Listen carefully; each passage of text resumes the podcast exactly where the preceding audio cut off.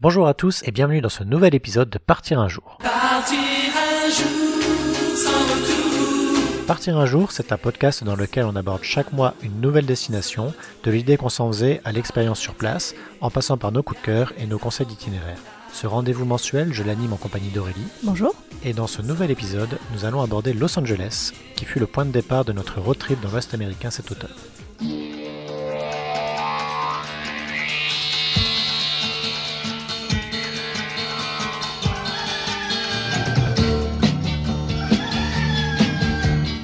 Je ne sais pas si c'est nécessaire de présenter les États-Unis. Je pense qu'on a tous une vision assez précise, qu'elle soit forgée par le cinéma hollywoodien ou par les chaînes d'information.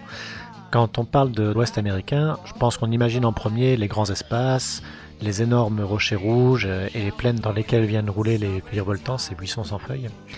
C'est un paysage de western, quoi. Mais l'Ouest américain, c'est aussi des grandes villes qu'on oublie trop souvent, que ce soit Las Vegas, San Francisco ou Los Angeles, dont on va parler dans cet épisode. Aurélie, je sais qu'on avait tous les deux des attentes différentes par rapport à ce voyage. Qu'est-ce que t'en as pensé? Alors personnellement, les USA c'était vraiment pas dans le top des destinations que je voulais découvrir. C'est finalement l'occasion d'aller rendre visite à une amie sur place qui a un petit peu décidé du voyage. Sans ça, je ne pense pas du tout que j'y serais allée. Et après coup, ben, j'ai vraiment adoré notre voyage. Je suis vraiment tombée amoureuse des paysages euh, qu'on a découverts, des grands espaces, du pays en général. Pour Los Angeles même, j'ai vraiment bien aimé la découverte de la ville. J'avais un peu peur du côté ville gigantesque, parce que quand on regarde Los Angeles sur une carte, c'est immense, C'est tentaculaire. c'est tentaculaire, et euh, finalement, bah, une fois dedans, on ne le ressent pas tant que ça. Et j'ai même trouvé que trois jours, c'était un peu peu pour la découvrir et qu'on aurait pu facilement y rester deux de plus. Et ben moi, par rapport aux attentes de départ, c'était un peu l'inverse en fait, parce que je, je rêvais de découvrir Los Angeles depuis de nombreuses années. Mais euh, jusqu'ici, c'était un peu la, durée du vol qui m'avait arrêté. Ça, on a quand même passé 11 heures assis dans l'avion, c'était un peu long. Mais voilà, bon, Los Angeles, c'est Hollywood, les grands studios de cinéma, Venice Beach, Santa Monica, Beverly Hills, tous des noms qui font un peu rêver. Après, de manière globale, je pensais savoir à quoi m'attendre sur place. Euh, vu que j'étais déjà allé aux États-Unis à plusieurs reprises, je pensais retrouver facilement mes marques. Et si ça a été le cas, ça m'a pas empêché d'être surpris. Déjà parce que Los Angeles n'est absolument pas comparable à une ville comme New York, par exemple, que ce soit dans son ambiance ou dans la manière dont la ville est organisée, mais aussi par des, toutes petites choses toutes simples. Je m'attendais par exemple à pouvoir voir le signe Hollywood où que je me trouve dans la ville, et pas du tout en fait. C'est même assez rare qu'on sache l'apercevoir du centre-ville. Et la ville est d'ailleurs beaucoup plus étendue que ce à quoi je m'attendais. J'avais lu avant de partir que c'était très compliqué de s'y déplacer sans voiture, et ça c'est vraiment vérifié dans les faits. On était bien content d'avoir une voiture de location, euh, surtout quand on devait retraverser toute la ville pour aller d'un point à un autre. Bref, est-ce que Los Angeles a répondu à mes attentes? Bah oui, complètement. Pas forcément comme je m'étais attendu, mais euh, la découverte qu'on a pu faire de la ville, ça m'a vraiment beaucoup plu. Et euh, comme tu le dis, ça m'aurait pas déplu d'y rester un ou deux jours de plus, parce que forcément, en, en trois jours, on n'a pas réussi à tout voir. Oui, effectivement, en trois jours, on a dû forcément faire des choix dans nos visites. Ça ne nous a pas empêché euh, d'apprécier beaucoup de choses qu'on a découvert. Personnellement, j'ai beaucoup aimé Venice Beach et Universal Studios, mais je pense que mon coup de cœur pour Los Angeles va à l'observatoire de Griffith. Je savais juste que depuis l'observatoire, on avait une des plus belles vues sur la ville. C'est un point qui est recommandé surtout au coucher du soleil, où on peut voir euh, le soleil descendre sur la mer avec la ville en premier plan. On n'a pas eu l'occasion d'aller voir le sunset à l'observatoire. Mais même sans ça, la vue est très sympa, même si nous on avait un petit peu de brume ce jour-là, ça restait quand même impressionnant. Mais surtout, j'ai découvert un musée sur l'astronomie absolument génial. Le musée a une scénographie au top. On visite l'observatoire, bien évidemment, vu le bâtiment où il est, mais la scénographie euh, est vraiment très très bien pensée. Il y a des balances pour calculer son poids sur les différentes planètes. On touche des vrais météorites. Il y avait une démonstration d'une euh, bobine de Tesla qui faisait des éclairs dans tous les sens. Enfin, une bobine de Tesla de belle taille, donc euh, les éclairs étaient vraiment impressionnants. Sur les enfants, ça marchait très bien. Il y avait un pendule de Foucault, un sismographe. Je sais pas, ce sismographe m'a hypnotisé pendant 5 minutes. Je trouvais ça incroyable de voir l'aiguille des tremblements de terre lointains bouger me dire que c'était des, des mouvements de l'écorce terrestre qui avaient lieu à des centaines de kilomètres de là, même si bah, forcément c'était pas des gros tremblements de terre, mais ça restait impressionnant. Et euh, oui, c'est une visite qui m'a marqué et que j'ai vraiment adoré. T'avais pas vu La La Land, hein, toi? Non. Oui, moi, c'est pour ça que je connaissais l'observatoire de Griffith. Observatoire que j'ai aussi euh, beaucoup apprécié découvrir. Tout comme d'ailleurs bah, plusieurs choses qu'on a fait pendant le séjour. La journée qu'on a passée dans le parc Universal, ça m'a vraiment beaucoup plu euh, avec les, les décors qui étaient fantastiques. Mais un des souvenirs que je garderai de Los Angeles, c'est la matinée qu'on a passée sur Hollywood Boulevard. Pourtant, sur le moment, c'était assez anecdotique, même peut-être insignifiant par rapport à tout ce qu'on a pu faire d'autre.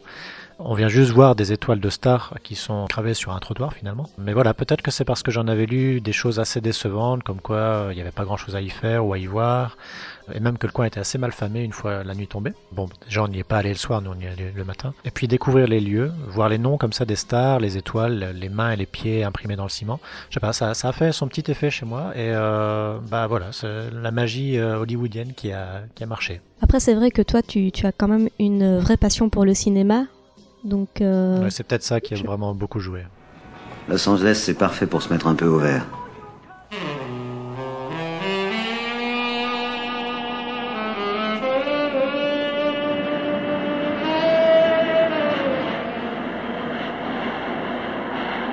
Comme nous l'avons dit, Los Angeles, nous y sommes restés seulement trois jours, ce qui était loin d'être suffisant pour tout découvrir. Ce qui permet quand même de voir pas mal de choses intéressantes. Nous allons donc vous partager notre programme de ces trois jours et vous donner les conseils qu'on pourrait en retirer. À l'arrivée, on descend de l'avion après 11 heures de vol et 9 heures de décalage, donc on est assez déphasé. Je pense que tout le monde est d'accord pour dire que le premier jour doit être assez léger afin de laisser la fatigue du voyage et euh, de commencer à se recaler par rapport au jet lag. Bah justement, avec le décalage, on était debout super tôt. Je pense qu'à 5 heures du matin, tout le monde était réveillé, habillé. On attendait que le petit déjeuner ouvre à 6h30.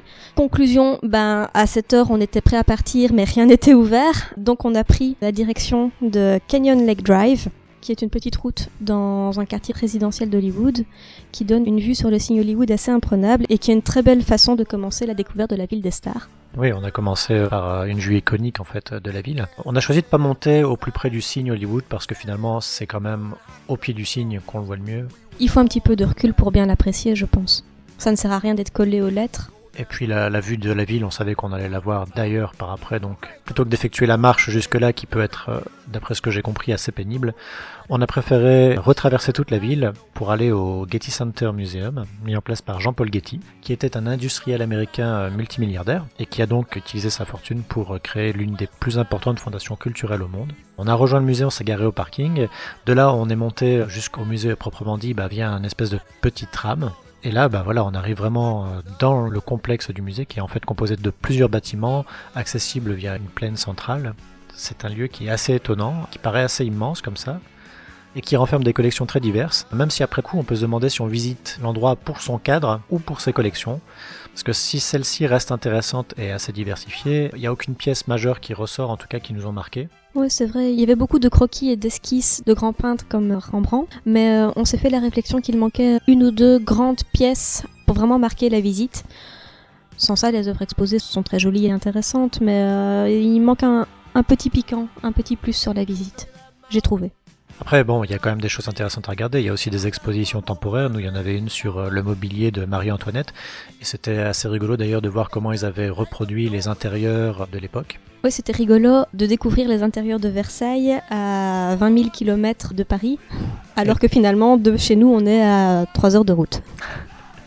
Et de voir comment on pouvait expliquer euh, tout le système de roi et de la monarchie à des écoliers américains.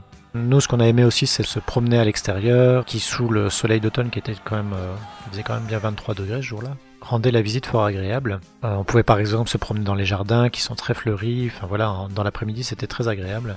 Oui, mais juste prendre euh, le temps de marcher un petit peu comme ça, sans but, en se laissant porter par le lieu. C'était très reposant, notamment dans, dans la fatigue qui commençait à se faire doucement sentir arrivé à ce point-là. Dans le musée, on peut également noter la présence d'une zone réservée aux enfants, avec à l'intérieur diverses activités accessibles gratuitement en lien avec l'art. Ça n'a pas trop retenu l'attention du lutin, je pense qu'il était euh, sous le coup de la fatigue et du jet lag. Mais les activités étaient vraiment très chouettes, en rapport avec des œuvres présentées dans le musée et très bien pensées, j'ai trouvé. Voilà, sur le Getty Center, on a plus ou moins fait le tour. Je pense qu'on peut juste préciser que le musée est entièrement gratuit. Par contre, le parking est payant et lui est assez cher. Je pense qu'on en avait pour 15 dollars pour la journée. Pour terminer notre première journée à Los Angeles, nous avons ensuite pris la direction de Venice Beach, qui était littéralement de l'autre côté de la ville. C'est un quartier assez connu de Los Angeles en bord de mer. On a tous cette image des sauveteurs de Alerte à Malibu en train de courir sur la plage, et ben c'est là-bas. Venice Beach qui doit son nom en référence à Venise, hein, la Venise italienne, parce que oui, à Venice Beach on trouve aussi des canaux, sans doute moins impressionnants qu'en Italie, mais ça reste quelque chose à voir. Oui, ça reste un, endroit assez chouette en fait, un endroit qu'on s'attend pas vraiment à découvrir en bordure comme ça de Los Angeles. Moi je les connaissais parce que euh, ces canaux on les voit notamment dans la série euh, Californication. Et euh, du coup, ça m'avait donné envie de, les découvrir par moi-même. Et c'est vrai que quand on, les parcourt comme ça, on a un peu l'impression de, enfin, en tout cas, moi, j'ai eu un peu l'impression de marcher au milieu d'un décor de série. C'est un, coin assez calme, il n'y a pas beaucoup de touristes et euh, c'est à deux pas de la plage, donc euh, non, c'était vraiment chouette. Moi, par contre, j'avais pas du tout la référence Californication. J'ai pas vu la série donc le quartier n'éveillait pas en moi souvenir particulier. C'est vrai que j'étais assez intriguée par le lieu, donc euh, le découvrir, ça me plaisait assez bien. Mais finalement, concernant Venice Beach, je pense que ce que j'avais surtout envie de découvrir, c'était l'ambiance du bord de mer, qu'on connaît euh, surtout par les animations de rue qui ont lieu euh, en permanence, mais également le célèbre skatepark, qui est très photogénique, qui est un spot bien connu des photographes. Et bah, j'avais bien envie d'aller jouer un petit peu aussi, avec mon objectif, pas avec des roulettes. C'est un peu ce qui a conclu notre première journée.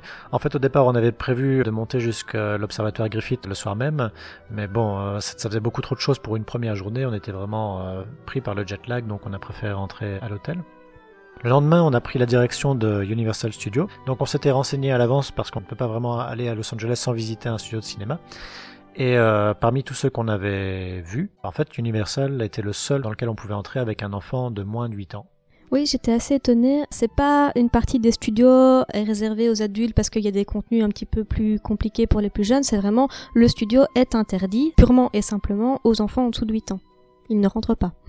Et donc, bah, plutôt que de le laisser dehors ou de jouer à l'alternance, qu'un de nous deux le garde pendant que l'autre faisait la visite, on a préféré aller à Universal, même si c'est plus un parc d'attractions que réellement un studio. Et euh, on a acheté nos billets à l'avance sur Internet. Et du coup, le jour même, bah, on a pu entrer sans problème dans le parc.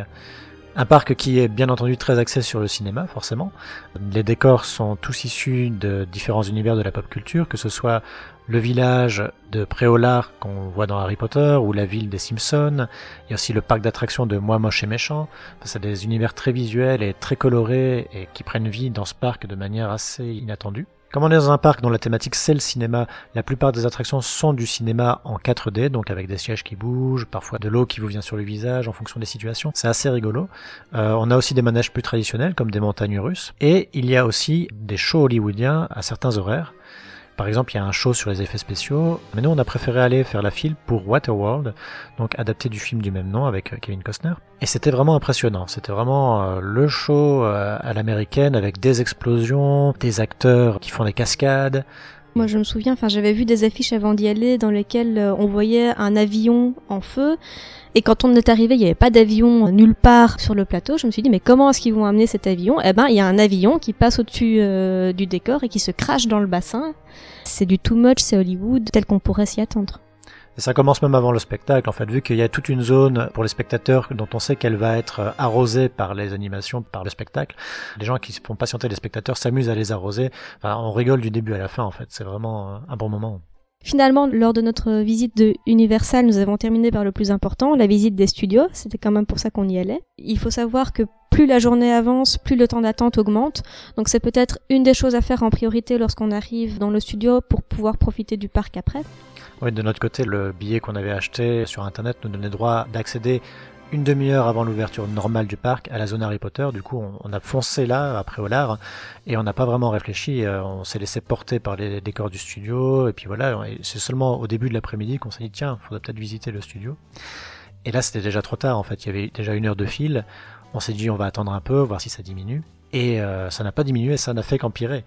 Et du coup, au final, on a attendu pendant une heure et demie une heure et demie et c'était vraiment une heure et demie très très longue parce que je pense notamment aux attractions où les files sont scindées, on, passe dans diverses salles pendant qu'on fait la file dans lesquelles il y a des petites animations euh, qui préparent à l'attraction qui va avoir lieu. Autant là, c'était juste une file interminable, longue, dans laquelle il ne se passait rien. Oui, il y a juste un écran qui présente quelques vidéos, mais c'est vrai que c'est très très léger. Mais bon, une fois qu'on a passé cette épreuve, on embarque dans un petit train et euh, hop, on, va visiter les studios. On passe à côté des, fameux hangars où sont tournés les films, les séries et, les talk shows. On passe également par quelques décors iconiques comme ceux des Dents de la Mer, de Psychose ou encore de la Guerre des Mondes avec euh, tout l'endroit où un avion s'est écrasé. C'est très très impressionnant. Et euh, de temps en temps, on rentre aussi dans des structures pour profiter de films 4D. Donc là, on a des lunettes à mettre et euh, on se retrouve immergé au milieu d'images de licences telles que King Kong ou Fast and Furious. Ça met un peu d'animation, mais c'est pas forcément ce qui m'a le plus plu dans la visite. J'aurais préféré voir plus de décors et peut-être moins d'animation, mais euh, ça a le mérite d'exister et c'est vrai que ça colle à l'esprit parc d'attractions du studio. Oui, c'est vrai que pour une visite des studios, ça s'apparentait plus finalement à une attraction qu'à une vraie, véritable visite des studios. C'est vrai que si on veut des attractions, ben on a tout le parc à côté euh, pour nous servir. C'est un petit peu dommage de ce point de vue-là. Ce que je regrette un petit peu également, c'est qu'il n'y avait pas d'affichage plus clair avant d'entrer dans l'attraction, parce que c'était clairement pas adapté à un enfant de 5 ans. Euh, justement, ces animations en 4D sont très très impressionnantes. King Kong, Fast and Furious, ce sont pas des licences adaptées aux enfants. On n'avait pas eu l'information et euh, bon, il n'est pas traumatisé à vie non plus, mais il a quand même eu une très très belle frayeur dans certains passages. On aurait aimé avoir l'information avant de rentrer dans l'attraction. Après avoir perdu 1h30 d'attente et euh, passé encore une heure dans la visite des studios, ben, il était tard. Il était temps de rentrer. On a cherché un peu quelque chose à manger dans Universal City, qui est vraiment la, la zone qui entoure le parc. Mais franchement, les, les, prix étaient un peu élevés pour nous, et donc on a préféré rentrer à l'hôtel et chercher quelque chose à proximité. Et c'était déjà ensuite le troisième jour, le troisième et dernier jour pour nous à Los Angeles. Oui, la dernière journée dans laquelle nous avons commencé par faire un tour sur Hollywood Boulevard, voir les célèbres étoiles qui t'ont tant marqué, ainsi que les empreintes de mains et de pieds devant le Chinese Theater. Moi personnellement, je trouve que ce n'est pas la visite la plus intéressante à faire de la ville, mais c'est un point iconique de Los Angeles et euh, c'est vrai que ce serait dommage de passer à côté de ne pas les voir. Moi, bah, je l'ai déjà dit, mais ce qui m'a le plus plu, c'est ce qu'on a fait après, l'observatoire de Griffiths. Je, je, le redis, mais que ce soit la vue sur la ville ou le musée, euh, j'ai vraiment été conquise par l'endroit. Je rajouterais juste qu'il y a également la possibilité de faire des promenades au départ de l'observatoire. Je sais plus si tu l'as dit, mais l'accès au musée est gratuit, totalement gratuit. Il faut trouver une place où se garer, mais il y a toutes des possibilités de parking dans la montée qui mène au musée. Bon, des parkings payants encore une fois, mais c'est pas le prix du Getty Museum. Oui, pour les plus courageux, on peut même se garer en bas et monter à pied.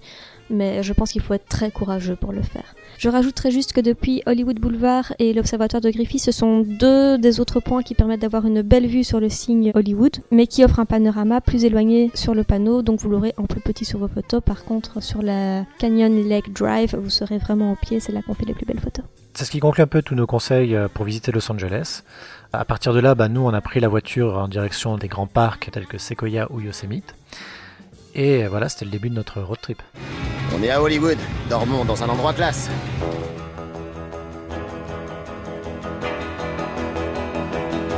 I'm going to Hollywood City where the stars are pretty as a rose swinging from a vine. And when I get to the city where the stars are pretty, I'm gonna make one mine. I'll put her Los Angeles c'était un bon début pour notre road trip dans l'Ouest américain parce que ça nous a appris aussi à nous déplacer avec notre voiture de location.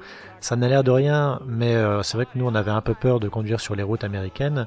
Déjà conduire une voiture automatique qui a une dimension un peu plus grande que celle qu'on a l'habitude de conduire chez nous. Oui, c'est pas une légende, les voitures américaines sont grosses et euh, dans des conditions et avec des règles qui diffèrent un peu des nôtres. C'est vrai qu'on s'était même posé la question de prendre une voiture ou pas à Los Angeles, mais tout ce qu'on avait lu au départ nous disait que c'était nécessaire. En pratique, on a vraiment pu constater que oui, les, les transports en commun à Los Angeles sont sous-développés. Le métro, on n'a jamais vu une station de métro. Les bus, il y en a quelques-uns, mais franchement, pour les trouver, ça n'avait pas l'air simple. Donc, à moins de prendre un taxi ou un Uber ou ce que vous voulez, et donc euh, de payer à chaque fois, il vous reste vraiment que la voiture de location comme euh, solution alternative. Et les distances pour aller d'un point à un autre à Los Angeles, ça équivaut aux distances pour se déplacer dans l'Ouest américain. Parfois, on regarde une carte et on se dit, ah, c'est tout près, on pourrait y aller. En fait, il y a plusieurs centaines de kilomètres qui vous en séparent et donc ça vous prend un temps fou pour y aller. À Los Angeles, c'est pareil. On se dit parfois, ah, bah, on est là, on va pouvoir aller là-bas. Et en fait, ça vous prend une heure en voiture parce qu'il y a du trafic, oui, mais aussi parce que les distances sont ce qu'elles sont. Nous, la voiture, on l'a récupérée directement à la descente de l'avion. Il y a des navettes depuis l'aéroport qui vous conduisent à l'agence de location que vous avez choisie. Donc c'est très facile. La voiture, on l'avait réservée à l'avance. Euh, c'est une des rares choses aussi qu'on avait réservée à l'avance via un comparateur de, de, location. Donc nous, on était passé par Carigami. On vous mettra le lien dans la description. Ça nous avait permis de pouvoir sélectionner une voiture, de savoir qu'elle avait les assurances qu'il fallait. Ça, c'est un point très important à regarder, les assurances. Je pense qu'il faut vraiment se renseigner avant le départ. Il y a notamment la responsabilité civile, il faut qu'elle soit couverte jusqu'à un million de dollars. Enfin, des choses assez précises pour être sûr de ne pas avoir de problème. Parfois, ces assurances sont comprises avec votre carte de crédit, mais c'est mieux de se renseigner avant. On va peut-être euh, faire également un petit point sur la conduite aux États-Unis, tant qu'on a parlé des voitures. En dehors des villes, généralement, ce sont des grandes lignes droites avec personne sur la route, donc euh, il n'y a vraiment rien de compliqué là-dedans. Dans les agglomérations, il y a quelques points du code de la route à connaître. Dans la plupart des États, il y a le Turn Right on Red d'application. Littéralement, on traduit ça par tourner à droite au rouge. Ça dit bien ce que ça veut dire. Si vous êtes à un feu et qu'il est rouge et que vous voulez tourner à droite, vous avez le droit de brûler ce feu pour tourner à droite à condition de ne pas gêner la circulation. Donc bien céder le passage aux autres voitures qui pourraient passer, mais sans ça, vous pouvez tourner. Il y a aussi le Always Stop qui marque certains carrefours. Alors là, on a un panneau stop associé à la mention Always. Et ça veut dire en fait que tout le monde doit s'arrêter et c'est le premier arrivé qui a le droit de passer. Ça paraît un peu compliqué comme ça, mais en fait, une fois qu'on y arrive, c'est très facile. On sait très bien qui est le premier arrivé, les autres respectent l'ordre de passage, et il n'y a aucun souci.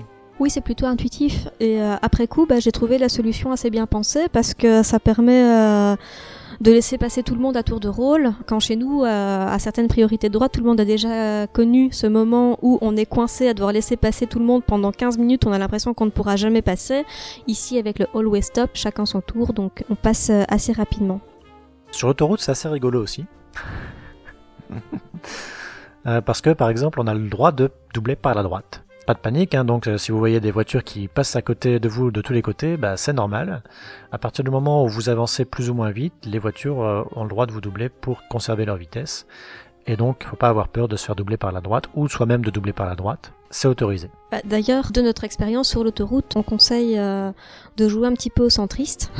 La, position qui est interdite et qui énerve tout le monde en Europe, euh, là c'est plutôt une bonne solution parce que euh, les, voies de droite ont parfois tendance à se transformer en sortie sans nécessairement prévenir clairement avant. Donc on peut être amené à quitter une autoroute sans le vouloir en restant sur la droite, alors que sur la deuxième voie, c'est tranquille, on a la paix. Si vous gênez quelqu'un, il vous dépassera par la gauche ou par la droite et euh, vous ne vous posez pas de questions, vous continuez. Au final, la seule chose à laquelle il faut vraiment faire attention, c'est de ne pas dépasser la vitesse autorisée. Il n'y a pas de radar, mais il y a des véhicules de police qui surveillent votre vitesse. Et donc, ne pas se faire attraper, c'est aussi la garantie de ne pas avoir d'amende, et c'est quand même le plus important quand on conduit à l'étranger. Au point de vue logement, à Los Angeles, on n'a pas vraiment cherché. On avait un peu hésité entre prendre un Airbnb ou, euh, un hôtel. Finalement, c'est l'option motel qui a remporté le plus de suffrages. Moi, je suis pas spécialement pour Airbnb. Le motel, c'est assez pratique parce qu'il y a quasiment toujours un parking qui est proposé, qui est gratuit, donc ça ne pose pas la question du stationnement. Et si vous avez la chance, vous pourrez même profiter de la piscine, même si nous, au mois d'octobre, c'était un peu frais pour pouvoir plonger dedans. Au point de vue nourriture, bah, Los Angeles c'est assez symptomatique de ce qu'on a pu expérimenter durant notre road trip américain. Ça se résume finalement aux burgers, aux pizzas, et si on est un peu fou, bah, on va au chinois ou au mexicain. Et c'est vraiment, si on a de la chance, bah, on peut trouver euh, un steakhouse, donc un, resto où on mangeait des grillades, parce qu'il faut le dire quand même, pour la viande, ça ils sont plutôt doués aux États-Unis. C'est pas une légende, la gastronomie euh, des USA, c'est pas la folie. Maintenant, ça n'empêche pas de manger euh, des bons burgers quand on aime ça. C'est vrai que c'est un petit peu le cauchemar des végétariens. Je pense que si on est végétarien, ça doit être un petit peu compliqué de varier ses menus. Même si de ce côté-là, je pense que Los Angeles est euh, plus végé-friendly que d'autres coins dans les États-Unis. Il Faut juste savoir qu'il y a énormément de, de restaurants franchisés, donc ça reste des chaînes avec la qualité qui va avec. Il faut parfois un petit peu chercher pour trouver d'autres solutions qui valent souvent la peine qu'on les découvre. Au pire, vous avez toujours l'option pique-nique, même si euh, pour nous ça s'est avéré assez décevant. On a essayé de faire nos courses dans les, chaînes de magasins tels que Walmart euh, ou Target, et là, difficile de trouver de quoi faire des sandwichs en fait, parce que bon, le, pain euh, est ce qu'il est, hein, c'est pas du pain de boulangerie, ça c'est certain. Et au niveau fromage, bah, faut quasiment faire une croix dessus. En charcuterie, on a difficilement trouvé un petit peu de salami d'importation hors de prix, mais il y avait même pas de fromage en tranche, alors que je m'attendais à trouver le fromage plastique là euh, qu'on voit régulièrement dans les films, ben, on l'a pas trouvé. La seule option fromage qu'on a eu, c'était du Philadelphia. Et euh, en charcuterie, la seule option, c'était ce fameux euh, salami hors de prix. Donc voilà pour nos sandwichs. Du coup, euh, il faut le savoir, l'option pique-nique, ça peut être assez compliqué. Même si on peut se dire que ça coûte moins cher. Parce que le coût de la vie, euh, que ce soit à Los Angeles ou euh, en tout cas dans, dans l'Ouest américain, reste quand même assez élevé. Je pense que c'est assez comparable au prix chez nous, même si le taux de change est légèrement à notre avantage. Il y a plusieurs solutions, il faut vraiment faire attention à ce taux de change et à tout ce qui est retrait de liquide sur place. Si vous avez de la chance, votre banque vous propose une option internationale qui vous offre quelques retraits sans frais. Sinon, à chaque retrait, vous allez payer des frais de change. Ou alors, faut trouver une carte de banque dans ce qu'on appelle maintenant les néobanques qui permettent des échanges de devises sans frais. Sinon, euh, emporter du liquide avec vous au départ. Enfin bref, il n'y a pas vraiment de solution idéale. Pour vous donner une idée, au niveau des hôtels, bah, on a généralement logé dans des hôtels qui étaient à 80 voire 100 dollars au plus cher selon les endroits. Euh, Il y a moyen de trouver moins cher. hein. Nous, c'est vrai qu'on était parfois tard dans les réservations et on essayait de prendre des choses qui étaient relativement qualitatives parce qu'on était aussi avec le lutin. Une autre dépense récurrente, ce sont les repas. Là, on en a eu pour euh, entre 10 et 15 dollars le repas, auquel il faut ajouter le pourboire qui est de 20%. Par contre, il faut savoir que bien souvent, les boissons sont à volonté. Ouais, le pourboire c'est quand même très problématique. Quand on voit un menu et qu'on se dit ah ça va c'est relativement abordable, on oublie bien souvent de compter euh, le, le pourboire et ça fait euh, vite grimper la note. Maintenant pour aborder une question pratique qu'on rencontre avant le départ euh, aux États-Unis, on va peut-être parler de l'ESTA parce que si on n'a pas besoin d'un visa à proprement parler pour aller aux États-Unis, il faut quand même avoir cette espèce de visa touristique qu'il faut payer et remplir euh, avant de pouvoir mettre le pied sur le sol américain. Donc il s'agit d'un formulaire à remplir en ligne avant le départ. On trouve assez facilement le, lien sur internet, mais il faut faire attention à des faux sites qui gonflent le prix. Donc le prix normal c'est 14 dollars. Si vous tombez sur un autre prix, notamment j'ai vu des sites qui proposent des ESTA à plus de 60 dollars, il faut absolument pas leur faire confiance. Mais c'est important de le faire et de le faire suffisamment à l'avance. Ça prend pas trois semaines à le faire comme ça peut être le cas quand on part à Cuba par exemple, mais c'est mieux de ne pas le faire la veille du départ. Oui, et euh, il faut savoir que si vous ne l'avez pas, vous ne rentrez simplement pas dans l'avion. J'ai d'ailleurs euh, failli me faire recaler à l'embarquement parce que l'hôtesse, en scannant mon billet, ne trouvait pas mon nom dans l'ESTA. Elle a essayé plusieurs fois et m'a demandé de confirmer que j'avais bien fait l'ESTA avant de rentrer mon nom manuellement et de me trouver, mais elle était euh, visiblement sur le point de m'interdire de monter dans l'avion. Heureusement, ça ne nous a pas empêché de prendre l'avion et de faire ce road trip. Road trip que nous avons donc fait en automne, au mois d'octobre. À Los Angeles, il faisait très bon. C'est certainement l'endroit où on était le plus en t-shirt.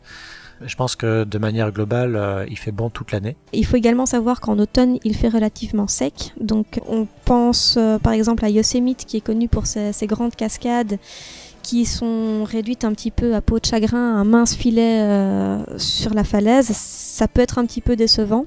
Mais l'avantage, c'est que s'il y a moins d'eau, bah, il y a aussi moins d'eau pour les animaux qui habitent ces parcs, et donc on les voit plus souvent sortir de leur cachette pour aller euh, se rafraîchir au point d'eau. Donc voilà, ça ses avantages et ses inconvénients. Le printemps n'a pas ce problème de sécheresse a priori, donc ça peut être une bonne alternative, même s'il y a certainement plus de monde. Donc à choisir, on vous conseillerait de partir soit en automne, soit au printemps, avec euh, au final un choix à faire, soit avoir des jolies cascades, soit avoir un peu moins de monde. Du coup, est-ce qu'on y retournerait? Alors personnellement, c'est un grand, grand oui.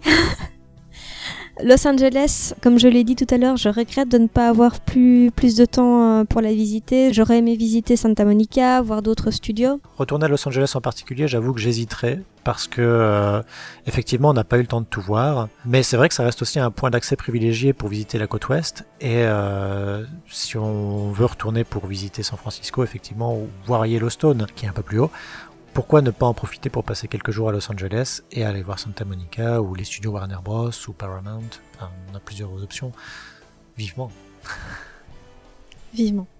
Viens me voir à Los Angeles, on passera Noël en famille, on fera la fête.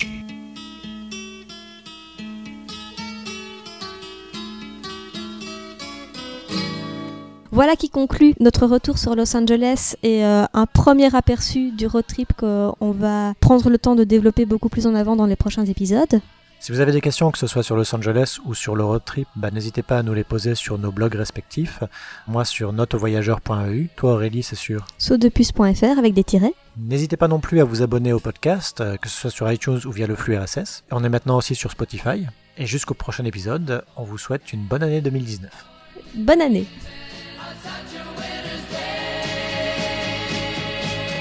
stopped into a church. I passed along